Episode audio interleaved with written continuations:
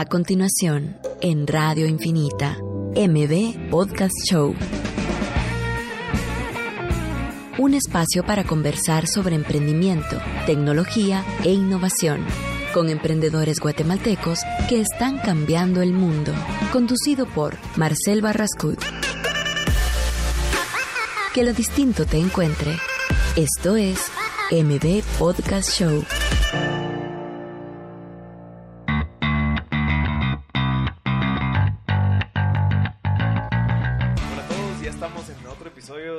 Podcast Show. El día de hoy tenemos como invitado al presidente de ASEO, que es la Asociación de Emprendedores de Guatemala, José Rías, que también tiene un montón de background en la parte de tecnología y de emprendimiento que nos va a contar un poquito hoy.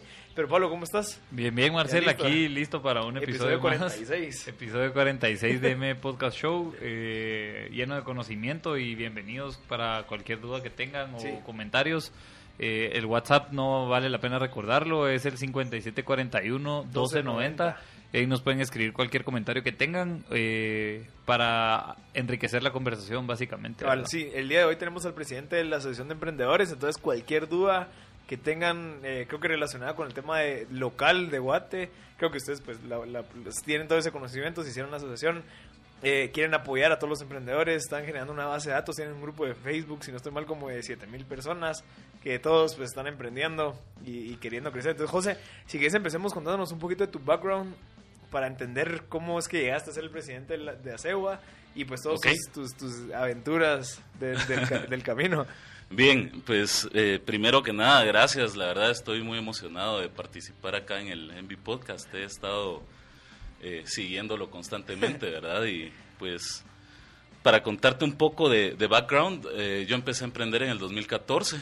Empecé en un Startup Weekend que hubo en la Marro, ah. como en junio o algo así.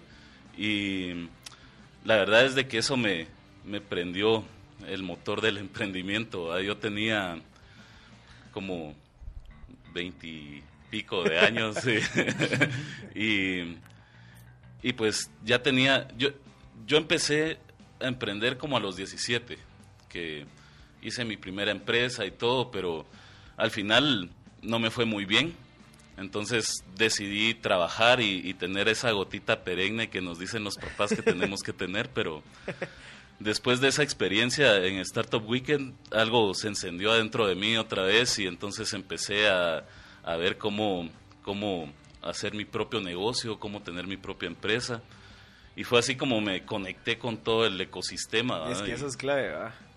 Sí, y la verdad es que muy interesante. Una de las primeras personas y, creo que de las que más agradecido estoy es Javier Gramajo, imagino que lo conocen. En su momento aquel estuvo gestionando mucho el tema de emprendimiento, de poder crear eh, colisiones entre emprendedores y ver talento y todo.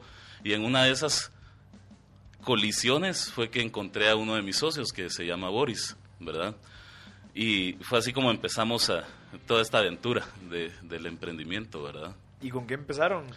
Fíjate que empezamos eh, desarrollando una aplicación que se llama Free, que básicamente presta servicios financieros. Nosotros lo que proponíamos era centralizar todos los servicios financieros en un solo lugar para que no tuvieras una app de tres bancos diferentes y que te tardes dos días en hacer una transferencia y cosas de ese tipo. Qué interesante. Y digamos todo ese, bueno, no, yo no sé qué tan fácil es meterse a temas de banca si no tiene experiencia en banca, ¿no? O sea, el entender cómo funcionan los sistemas, toda la parte de la regulación eh, legal y, de, leyes. Creo que esa parte de la aventura es eh, lo más desafiante, porque al final como emprendedor terminas haciendo cosas que ni siquiera tenés conocimiento de, pero lo adquirís porque tenés una pasión dentro que querés resolver un problema. Entonces, en base a ese problema, ese problema te motiva a buscar cómo solucionarlo y te empapas de un montón de conocimiento que no tenías antes.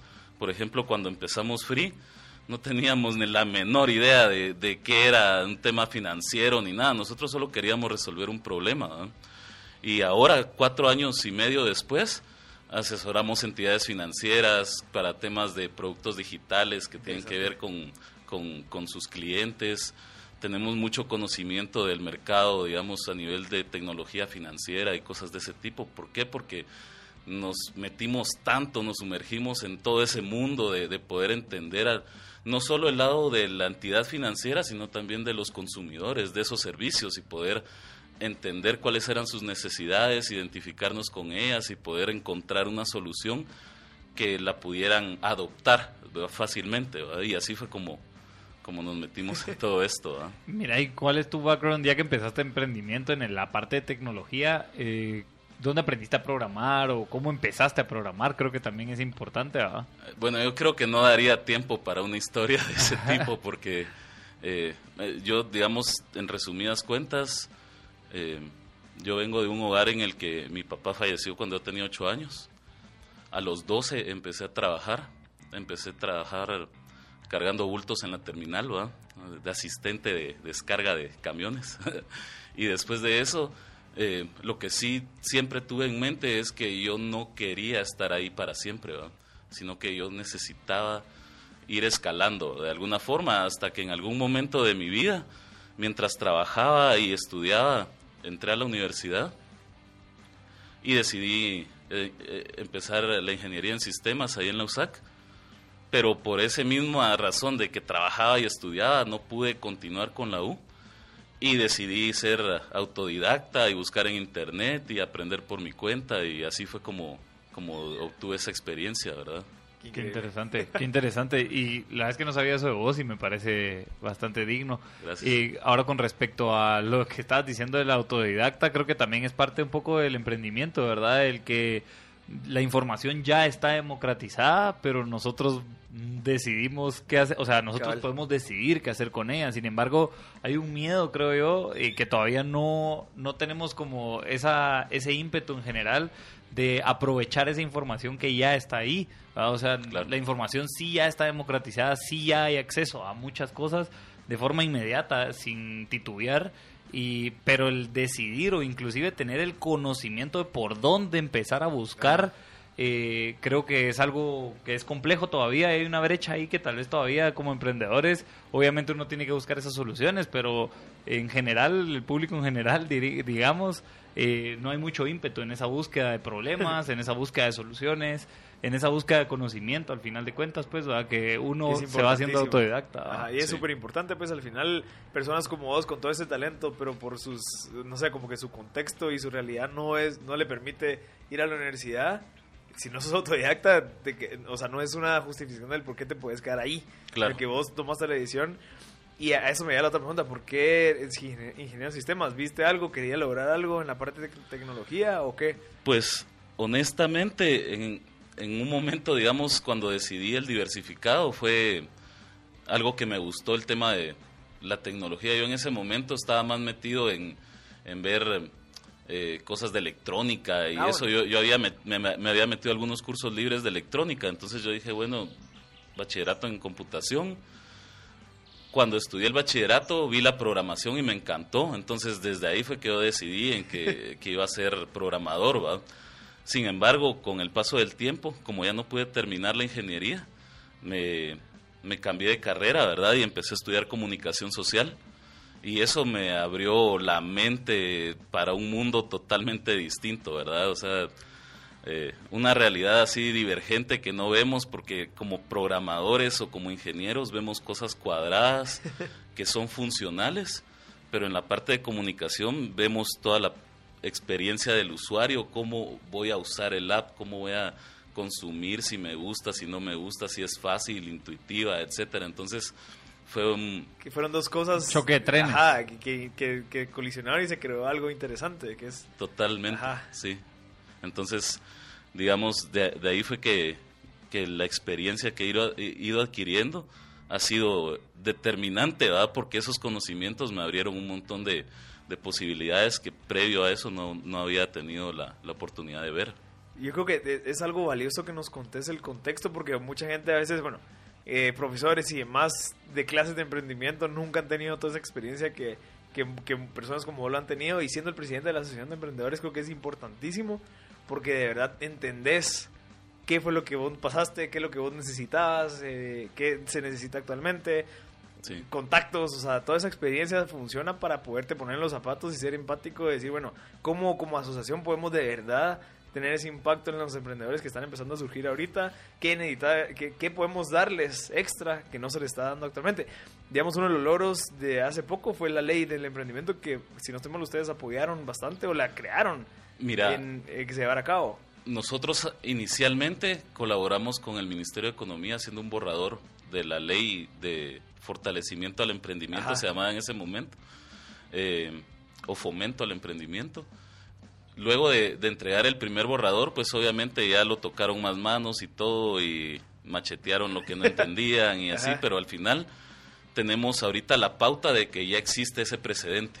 Y entonces bajo ese precedente se pueden trabajar reformas y, algunos otros temas que vayan mejorando las condiciones para que emprender sea más fácil y menos costoso. Y que, bueno, yo no sé si tenías conocimiento en toda esa parte de hacer borradores para hacer una ¿Cómo, cómo surge eso? De decir, bueno, muchachos, ¿qué pasa si apoyamos al Ministerio de Economía en desarrollar una nueva ley que fomente esto? ¿Cómo fue esa iniciativa?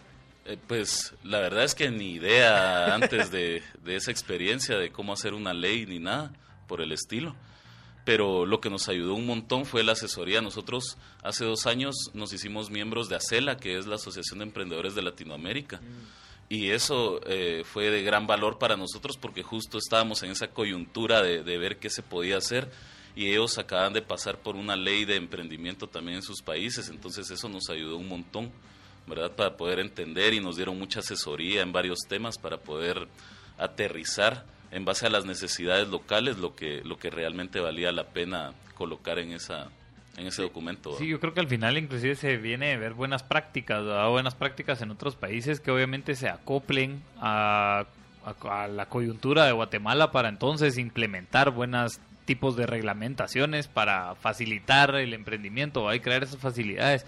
Creo que inclusive hemos hablado ya bastante aquí de la generación de leyes y creo que va hay una clase importante que yo recibí en, algún momento en la U que se llamaba Law and Economics y era un poco cabal cómo eh, algunas, algunas leyes crean incentivos económicos, ya sea positivos o negativos, dependiendo de qué digan, ¿verdad?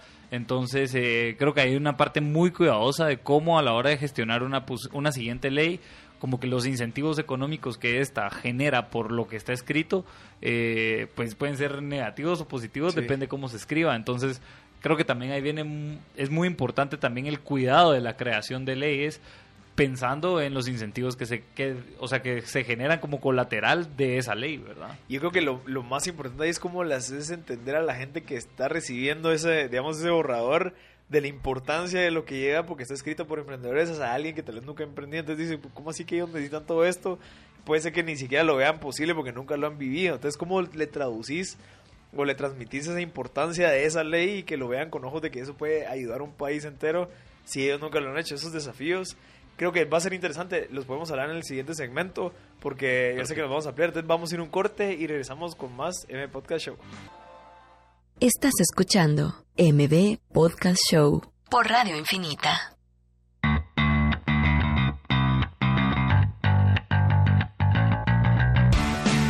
Ya estamos en el próximo segmento de M Podcast Show. Les recordamos que este es un espacio donde conversamos con emprendedores innovadores. El día de hoy tenemos a José Rías, que es el presidente de ASEGUA, la Asociación de Emprendedores de Guatemala, que por cierto acabas de nombrarte, bueno, te acaban de nombrar presidente de la asociación, que creo que es algo interesante. Eh, sigamos hablando un poquito de ASEGUA, contarnos y también un poco de la ley que, que lograron incentivar a que se, hasta que se, que se pusiera. Eh, ¿Qué desafíos hubo al principio cuando querías transmitir esa información de vital importancia hacia alguien que tal vez no tenía tantos intereses en esa parte? ¿Cómo fue esa transición de, dar el borrador y bueno, a ver qué pasa, que lo macheten y que lo, lo, lo acoplen a lo que ellos quieren? ¿Cómo fue eso? Pues la verdad fue un proceso bastante complejo porque nosotros entregamos el borrador un borrador lleno de sueños, de cosas que podían mejorar el emprendimiento, que podían facilitar la creación de una empresa o ese tipo de cosas. Y pues después de eso, o sea, fue la comunicación muy difícil, nosotros ya no pudimos eh, tomar como el protagonismo que hubiéramos querido tener, digamos, por ser los que escribieron el borrador inicial. Eh, entonces empezó a, incorporarse un montón de gente en el Congreso, diputados, la comisión, etcétera, asesores y demás, y al final ya no tomaron en cuenta las opiniones ni solicitaron cómo eh, aclarar puntos, digamos, de por qué se había pensado en esta forma de crear una empresa o cómo se había planteado la forma de X o Y beneficio. Entonces, al final, eh, pues ya no tuvimos ninguna injerencia, digamos, de lo que salió al final, pero como te decía inicialmente, estamos contentos porque a pesar de todo, ya existe este precedente y esto nos da la pauta de poder impulsar una reforma, de, poder hacer mejoras y demás, ¿verdad? Y de esta ley que se volvió ahorita famosa, digamos, ¿qué tanto... Esta, ley, esta ley es la sociedad de emprendimiento. Ajá. Es correcto. Sí. Ajá. Sí, digamos, de esta ley que acaba de surgir, ¿qué tanto de, de tu primer 100% representa esto? Que es, que es como que lo digerido, lo que dijeron, bueno, esto sí, ¿eso cuánto representa del 100% que ustedes eh, propusieron? Mira, tal vez las cosas más importantes y, y, que realmente tienen algo de valor para los emprendedores fue la creación de la sociedad de emprendimiento, que nosotros habíamos contemplado que esta sociedad pudiera migrar después a, a, las, a las que existen, ¿verdad? O sea, si después, de, si después de 48 meses vos te dabas cuenta que tu emprendimiento cobraba un auge, vos podías decidir si se convertía en una empresa mercantil o si se convertía en una sociedad anónima y eso te da la pauta de crecer de una forma eh, tangible, ¿verdad? y eficiente. Y eficiente. Eh, al final eso lo quitaron, eh, un montón de cosas, ¿verdad? O sea, pero digamos entre las cosas que ponen valor también está, por ejemplo, que, que grandes empresas pueden hacer donaciones de su ISR para incentivar la, la, creación de empresas de emprendimiento, ¿verdad? Y eso motiva a los emprendedores porque obviamente es un beneficio para ellos, porque no es que se vuelvan socios de ellos, sino que es una donación que les permite crecer. ambas partes ganan. Sí, y, generan empleo, ¿verdad? Entonces eso también es una de las cosas más valiosas, digamos, de la ley. Y pues yo creería tal vez que de todo lo que escribimos quedó como un 20% tal vez. Wow. No, y aparte yo también creería que, el, si no estoy mal, ya estamos a 15 días de, que vamos a poder entrar a ver los formularios y empezar a generar las sociedades de emprendimiento en, el 1 de agosto, según la ley. Debería ya estar habilitado a empezar a poder generar tus sociedades de emprendimiento, abrir tus cuentas de banco y empezar bajo ese vehículo legal a, a hacer una actividad económica. Y creo que es un buen logro ya, o sea, creo que en febrero, si no estoy mal, se pasó la ley. Seis meses dieron en, en tiempo para la ejecución de todos los reglamentos, de todos los papeles, de todas las plataformas digitales a través de las cuales se van a ejecutar para que ahorita en agosto pues ya podamos empezar a generar eh, sociedades de emprendimiento con los beneficios que la ley dicta pues entonces creo que creo que es un buen empuje. Si surgió inclusive esa semilla desde desde una desde Asegua digamos como una asociación de emprendimiento que obviamente lo, para lo que sirven las asociaciones es para darle voz a un montón de personas. Eh, entonces creo que si surge de ahí y pues se desenvuelve en que en agosto vamos a poder empezar en una asociación de emprendimiento, creo que es algo valioso. sí, de hecho sí, de hecho sí. Eh, como bien decís, eh, a finales de julio, inicios de agosto nos es lo que nos han comentado a nosotros que va a estar ya ahorita, digamos, lo que ha detenido el, el, que empiecen a generar esas sociedades de emprendimiento es que no están al 100% los manuales, digamos, que son necesarios para poder implementar la ley. Entonces, mientras eso, estamos ahorita pues esperando, ¿verdad?, que entre el Ministerio de Economía y, y estas entidades de gobierno pues terminen de, de generar toda esa documentación y, y pues arrancar con todo, ¿verdad? ¿Y si es muy factible o probable que sí cumplan las fechas? Pues. Está en ley. O sea, o sea, tenés que cumplirla. ¿Y si recomendarías a alguien que nomás sale la, la sociedad lo haga o que se espere un poquito a ver si pasa algo, si hay algún cambio o no sé qué tanto va a haber de coordinación entre el sistema de la SAT con los bancos y demás? Eh, como es algo tan nuevo, no sé qué tan listos están. Pues de, de hecho yo creo que para eso son todos esos manuales de procedimientos que están creando, ¿verdad? Para que tenga un seguimiento pues que no vayan así como que a ciegas a crear la empresa y ese tipo de cosas. Yo, yo de hecho sí recomendaría que empiecen con una sociedad de emprendimiento. ¿Por qué? Primero porque muchos de los emprendedores acá en Guatemala empezamos solos. Y entonces la sociedad de emprendimiento te da la pauta de empezar vos solo tu propia empresa, pero poder facturar como si fueras una sociedad anónima.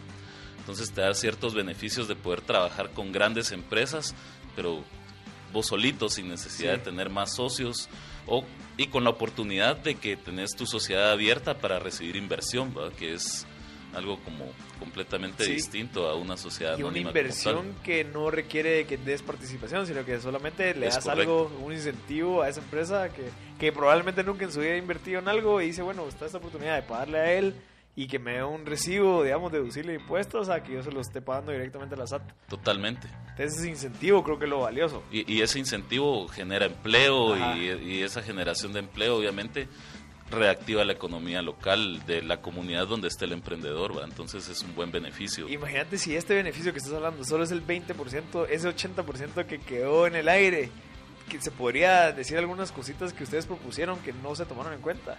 Sí, mira, nosotros habíamos, por ejemplo, planteado varios modelos de inversión para, para esas empresas de emprendimiento o sociedades de emprendimiento.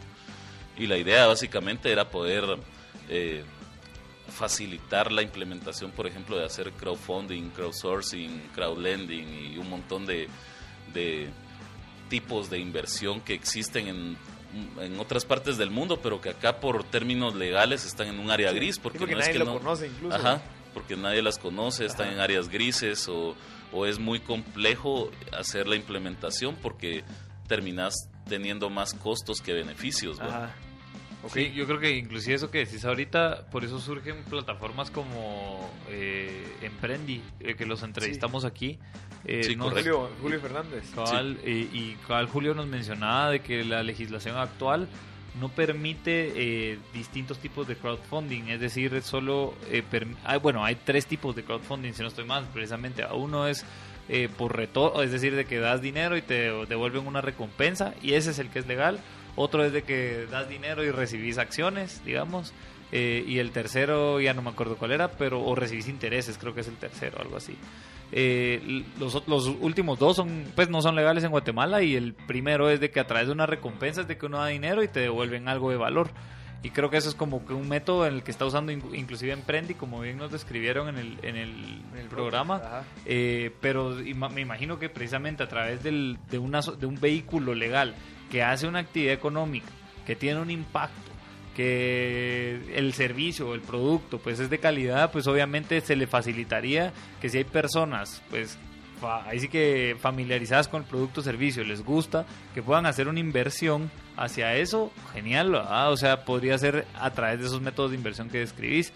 Pero igual creo que queda habilitado bastante la parte de la inversión a través de de estas empresas que facilita un beneficio fiscal hacer inversión en otras empresas sin que a las empresas a las que reciben ese dinero le represente como un nuevo socio, es decir, que entre un aporte de capital, ¿verdad? Eh, que eso también es bastante beneficioso porque entonces les da incentivos a, cualquier otra siguiente empresa de generar un buen proyecto, ¿verdad? Entonces, en mi recomendación sería abrir una sociedad de emprendimiento Igual uno tiene que cambiar de vehículo legal hasta que llega a 5 millones de quetzales en ventas en un año. O sea, logrenlo, ah, que sea una meta, pues, ah, que sea una meta llegar a 5 millones de quetzales en ventas en un año y pues con eso eh, avanzar. me parece, me parece súper... Uno, o sea, que yo no sé si es porque venían detrás de una asociación o solamente fue como que la iniciativa de, de varias personas que dijeron, no, me propongamos esto tal vez con el contacto correcto o qué fue, pero se puede hacer otras como que propuestas de borradores para poder hacer ciertos cambios y ciertas iniciativas como la que ustedes hicieron, eh, como alguien, tal vez no en la parte de emprendimiento, pero en la parte del arte, no sé, se podría. Pues mira, según entiendo yo, las únicas personas que están habilitadas para hacer una propuesta de ley o un borrador de ley eh, son los mismos diputados y todo que, que nos representan como ciudadanos, ¿verdad? Eh, creo que en todo caso, si alguien tiene una iniciativa de este tipo en cualquier área, sería recomendable abocarse tal vez a uno de los ministerios que tenga relación y a través del ministerio hacer la gestión con, con la comisión de que así fue como, que así fue como lo hicimos nosotros sí, y también eh, para anticiparles en el en la página del registro mercantil ya están los formularios de cómo se puede empezar a llenar la información de la sociedad de emprendimiento. Lo, lo que acaban de preguntar ahorita exactamente. Ah, pero cabal, ahí, está un poco, no es decir el reglamento, como preguntan aquí, pero sí creo que ya están los formularios, eh, porque lo que creo que tienen de objetivo es de que la sociedad de emprendimiento se arme. Eh, ahí sí que por opción múltiple, así por ejemplo, ¿cómo crees que sea el el órgano de decisiones de la sociedad de emprendimiento? ¿Querés que sea un consejo de administración o querés que sea un administrador único? Entonces ahí básicamente que pones y se va armando tu escritura ahí digital de cómo, de cómo debería quedar tu sociedad de emprendimiento. ¿Y así lo visualizaron ustedes? esa parte sí la teníamos visualizada, que fuera todo digital. O sea, de hecho, eh, nosotros, digamos, parte de impulsar esta ley fue porque inicialmente tuvimos el contacto con Acela y Acela en ese momento estaba promoviendo la ley de empresas en un día a cero costo.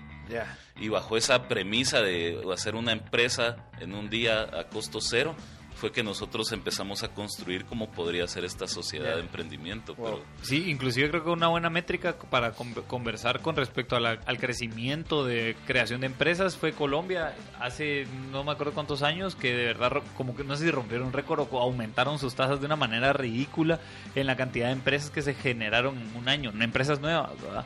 Y creo que fue un poco pensado en que pudieras generar una empresa o un vehículo para empezar una actividad económica de una manera muy fácil, ¿verdad? Y accesible. Perfecto. Vamos a seguir hablando de esto en el siguiente segmento. Eh, Los esperamos después del corte en otro segmento de MB. Esto es MB Podcast Show con Marcel Barrascut.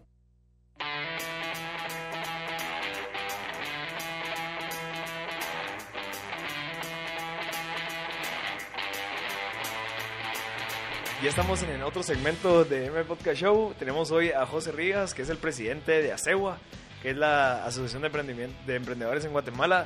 Si quieres, elaboremos un poquito qué es lo que hace ASEGUA para que la gente que está emprendiendo pueda decir, bueno, cómo puedo apoyar con ellos, cómo nos puedo contactar, cómo me puedo meter a esa comunidad de emprendedores. Ok, bueno, inicialmente la, la asociación nació como un grupo de Facebook, ¿verdad? okay.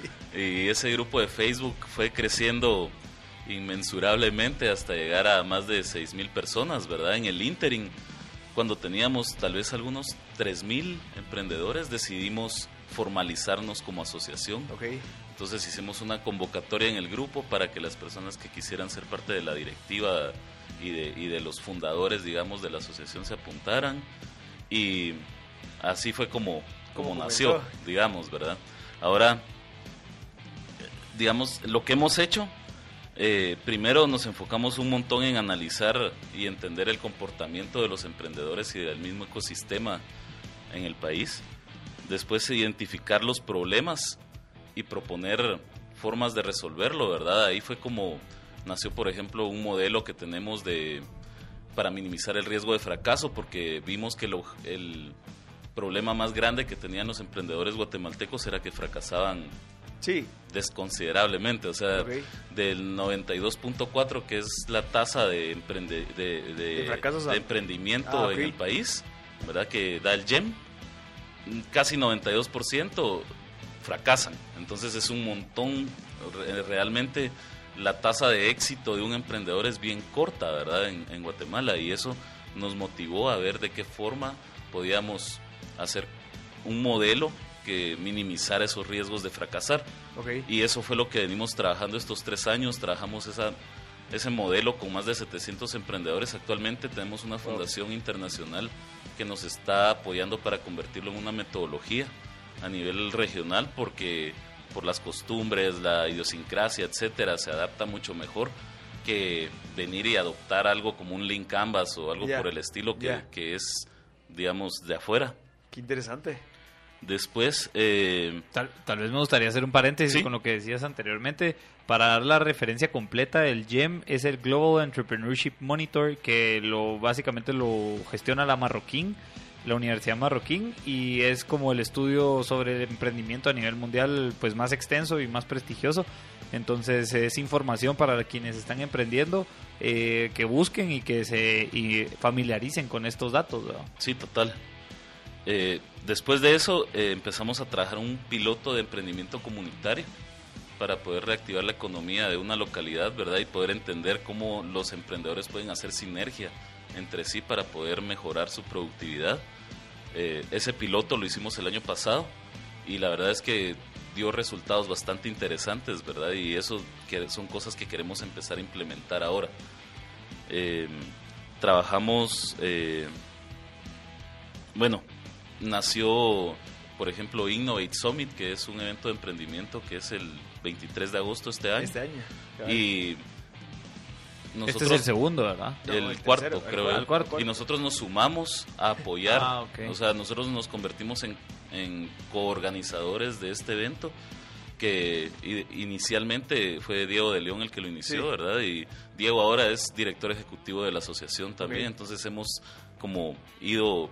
Eh, Unificando fuerzas. Eh, exacto, para poder sumar y, generar el valor necesario para, para que funcionen las cosas que estamos haciendo, ¿verdad? Excelente. Después, eh, ¿qué más te puedo decir? ¿Qué beneficios tienen los emprendedores? Hasta ahorita hemos ido aterrizando qué, cosas realmente aportan un valor.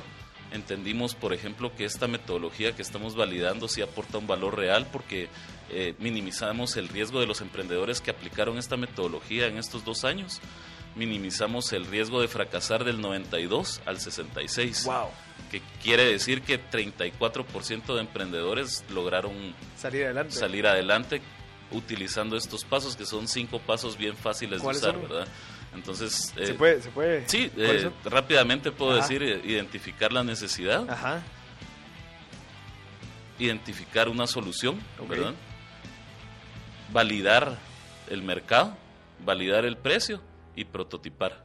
Okay. Métodos, científicos. Son cosas bien básicas, o sea, pero pero que realmente le funcionan si se las decís de esa forma y sin tanto lo que pasa es que un link canvas como es algo que nos vino a alienar digamos en el tema del emprendimiento porque son un montón de cosas de afuera que la gente intenta adoptar pero que realmente no sabes cómo implementar y, y tenés tu negocio o tu idea y decís qué hago con todas estas cosas que tengo que llenar ¿cómo hago un perfil del cliente si no si no sé mercadeo ¿cómo pero, pero si de forma empírica digamos te metes y experimentas y, y, entendés quién es tu cliente cuando te dan un link canvas después de hacer las validaciones es bien fácil llenarlo porque ya tenés todo ese conocimiento mira y perdón que te interrumpa dijiste que eh, había el 94% de fracaso 92 92 ¿qué era o sea o tal vez el patrón número uno o como de, de, lo que pudiste encontrar de qué es lo que más hace que la gente fracase o los emprendimientos? Mira, lo que más hace que la gente fracase es que no trabaja un emprendimiento basado en una necesidad. Ya. Yo creo que las personas tienen un sueño a veces y dicen, ay, esto es lo que me gusta y como a mí me gusta yo voy a vender esto, pero realmente si no validas que es una necesidad en el mercado y que la gente no está dispuesta a pagarte por ello, fracasas porque no hay quien te compre, ¿va? Mientras que si tenés la necesidad bien identificada, el producto técnicamente se vende solo. salís a la calle y miren, tengo esta, esta, esta solución y te lo sí, compran. ese problema que no puedo ver. El famoso Valle de la Muerte. Eh, ahora contanos un poco cómo se acercan a, a, la asociación. Actualmente estamos en las redes sociales, tenemos el Facebook Diagonal Acegua, eh, Instagram Acegua-org el Twitter acegua-or y pueden escribirnos por correo. Nosotros regularmente damos asesorías personalizadas a los emprendedores, que es otra cosa que también nos diferencia. ¿Que esos, esos, son beneficios que reciben los asociados o cualquier persona como que externa? Sí, digamos, para registrarse a la asociación es totalmente gratuito. Vos en Facebook entras y hay un botón en la parte superior derecha que dice regístrate llenas el formulario y con eso ya sos parte de la asociación. Y digamos, entre los beneficios están estas asesorías personalizadas que tampoco tienen costo, pero que requieren un alto compromiso del emprendedor. ¿Por qué? porque lo que hacemos es que nosotros calendarizamos esas asesorías a través de Facebook, ¿verdad? En el chat. Vos decís, miren, yo necesito una asesoría, ok. Tenés un diagnóstico inicial donde te decimos, mira, vos estás en este paso y vemos qué es lo que te falta y esta es tu tarea. Y cuando ya, ya has hecho tu tarea, volvé a escribir en el chat de Facebook y te damos seguimiento. ¿Y, qué, ¿Y qué costo tienen esas asesorías? Mira, para la asociación más o menos tiene la, la hora un costo de 240 quetzales.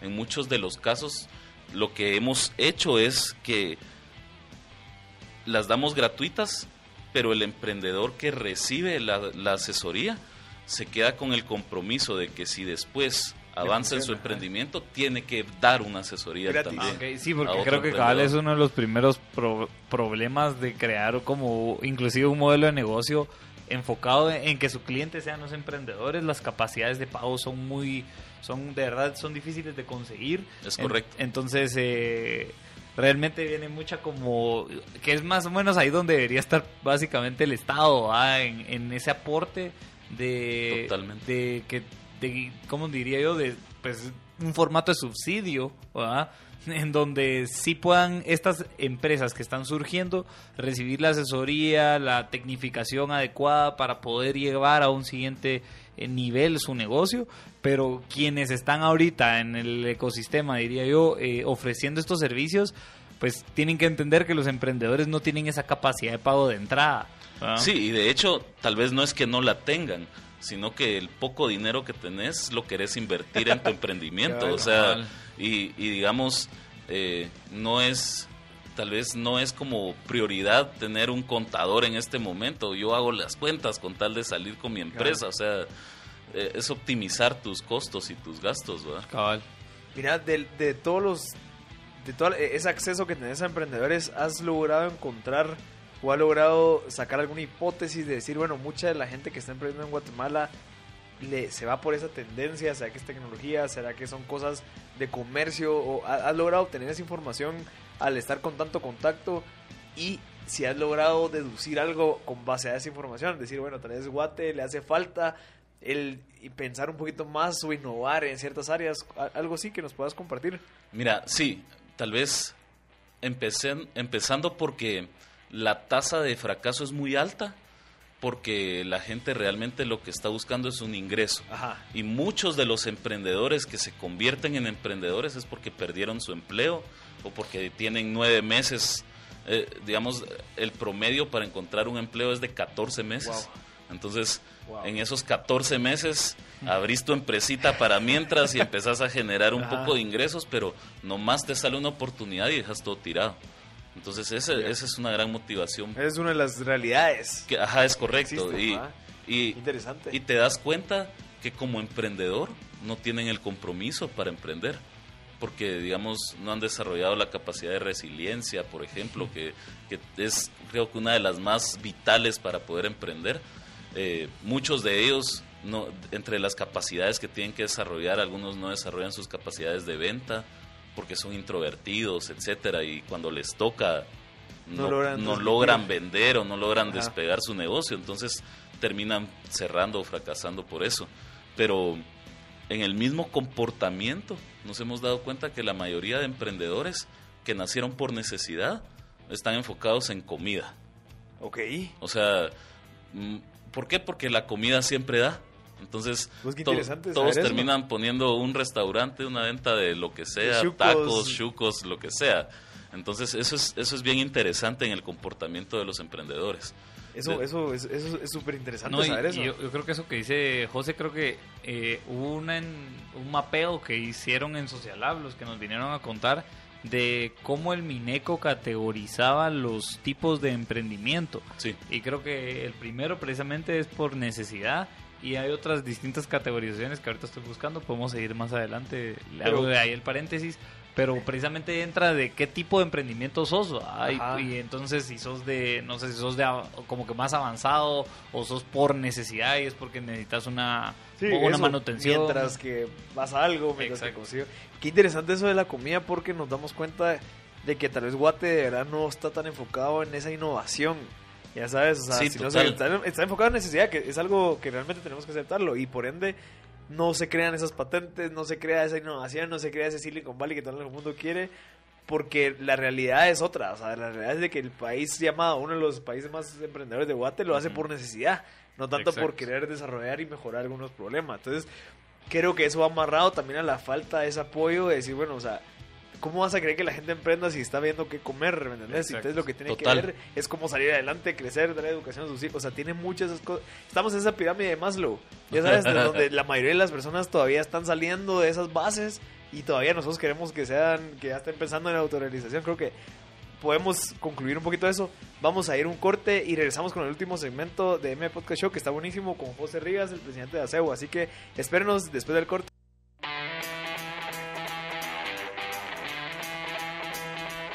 Ya estamos en el último segmento de M Podcast Show. Les recordamos que el día de hoy tenemos como invitado a José Rivas. ¿Cómo te podemos encontrar en las redes? ¿Cómo se pueden contactar contigo, José? José Rivas GT. ¿En dónde? En Facebook, e Instagram.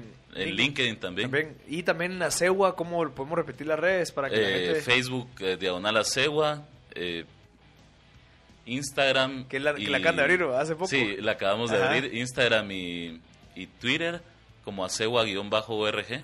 Perfecto. Entonces, digamos, todas las personas que, que, incluso, como está hablando José, hay capacitaciones muchas. En dado caso ustedes tienen alguna duda de cómo hacer ciertas cosas, están en un momento donde su negocio se quedó estancado y quieren resolverlo, pueden escribir a Sebo en el chat y va a contestar una persona que pueda apoyarlos con una asesoría. Personas que han logrado salir adelante en esas áreas o en esos, en esos problemas o en esas etapas donde pasamos los emprendedores. Así que creo que es algo excelente, José. Mira, terminemos de hablar un poquito de lo que encontramos en esa data que de, de, esa, de esa oportunidad de tener tanto contacto con los emprendedores que te diste cuenta que mucha de la gente no está innovando. ¿Qué están haciendo ustedes para que se solucione eso y que se incentive, ya sea en la parte política, legal o en la parte cultural, que, que se incentive esa innovación? ¿Qué es lo que están haciendo? ¿Cuáles son sus planes a futuro? Bueno, actualmente lo que tenemos es eh, un plan para lanzar un programa que se llama Creando Guate. Okay. Básicamente lo que, lo que hace este programa es lo voy a leer porque e-, es un programa masivo de preincubación. Y lo que hace, o, el objetivo principal de este programa es fomentar la innovación y el emprendimiento para minimizar la migración. Ya, ¿qué es lo que está haciendo esta gente de USAID y demás? Por ejemplo, sí, porque por, el problema es de que como no encontramos cómo innovar en nuestra comunidad y no tenemos la forma de emprender porque nos faltan las herramientas, entonces preferimos irnos a Estados Unidos o a, así mojados o a cualquier otro lugar, ¿verdad?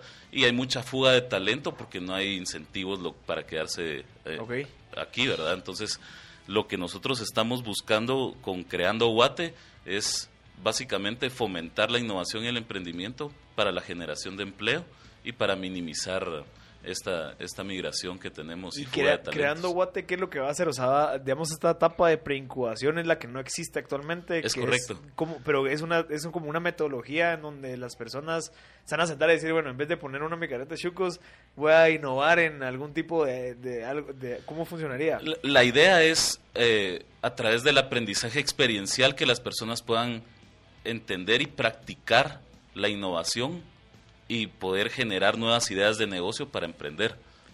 En pocas palabras, ¿va? Ok, entonces el problema no es, digamos, en Guatemala la oportunidad, mejor dicho, es que las personas no es que tengan problemas en la parte de emprender y arriesgarse, sino que es en la parte de cómo piensan, cómo ven la situación, como una oportunidad de resolver una necesidad a corto plazo o volver a una oportunidad a algo pues más a largo plazo, como innovar y crear algo diferente.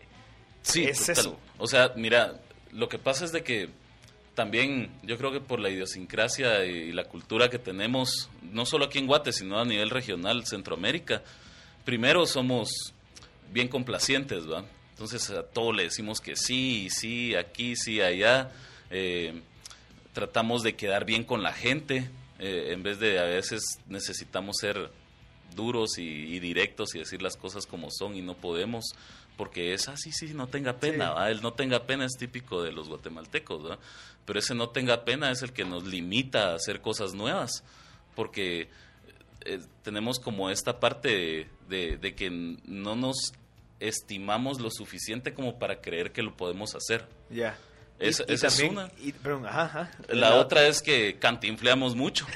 Decimos un montón de cosas sin llegar a nada. Okay. Y la otra cosa que tenemos es que ya a la hora de la hora, mm, como que nos cuesta tomar decisiones. Okay. Y esas decisiones no las tomamos porque obviamente no tenemos el conocimiento de cómo hacerlas. Y, y por ejemplo, cuando empezamos nuestra empresa, como no sabemos qué hacer, es más fácil para nosotros dejarla a un lado que seguir arriesgándonos. Pero si tenemos estas herramientas, digamos, a un, a un alcance, a un clic, por decirlo así, va a ser bien fácil que digamos, bueno, estoy trabado en este punto, ¿qué me recomiendan hacer? Ah, ok, dicen que tengo que hacer esto, probar con esto, hacer lo otro, pero te transmitimos la responsabilidad porque es algo personal que estás haciendo, donde vos decís, bueno, yo tengo el compromiso de crear mi empresa, y bajo esa misma premisa, entonces yo voy a hacer y voy a probar esto y si no me funciona tengo que probar esto otro, pero, pero ya tenés un medio plan de cómo hacerlo. Qué interesante. Fíjate que, que quería agregar algo lo que estás diciendo rapidito, era de que también nosotros a veces en nuestra cultura nos da miedo el decir que no o dar una crítica constructiva. ¿Por qué? Entonces al final porque no decís que no, la otra persona tal vez no aprende y mejora, entonces se queda igual, ya sabes, entonces como que se crea igual esa cultura de que no, no tenga pena, no. O sea, decirle las cosas, mira, no me gustó porque me atendiste sí, no, tu producto no funcionó, tu servicio me cayó mal allá. Como no hacemos eso, las, las empresas que nos proveen esos servicios no lo mejoran. Entonces, sí, o sea, creo que no se ha creado esa cultura de, bueno, decíselo porque va a ser un beneficio para él a largo plazo mejorar eso. Entonces, está agregando los puntos que, que lo que estás agregando. Entonces, no sé, ¿qué, qué más? Yo creo que y con respecto a lo que decís, creo que inclusive a uno, obviamente ya en, el juego de emprender, cuando te dicen ese feedback, obviamente uno ya lo toma con otros ojos, así como que, ah, tengo que mejorar esto. Entonces, es más, yo creo que es hasta bien recibido que te vengan a decir una buena, un, un, o sea, es bien recibido, sin embargo, no existe la transparencia del consumidor en podértelo decir de una forma transparente. Pero yo tal vez como para quitar ese estigma de que yo creo que el feedback siempre es bien recibido. Sí. Debería de ser bien recibido. Creo que nos quedamos cabal platicando del tema de también de qué tipos de emprendimientos hay según según la categorización que, gestó el Mineco. Y hay dos tipos eh, que se dividen en dos categorías cada uno. El primero es por necesidad, que habla del de subsistencia, que son acciones empresariales dirigidas a generar ingresos diarios para vivir. Es casi un autoempleo, ¿verdad? Después está el tradicional, que son acciones empresariales dirigidas a la generación de ingresos.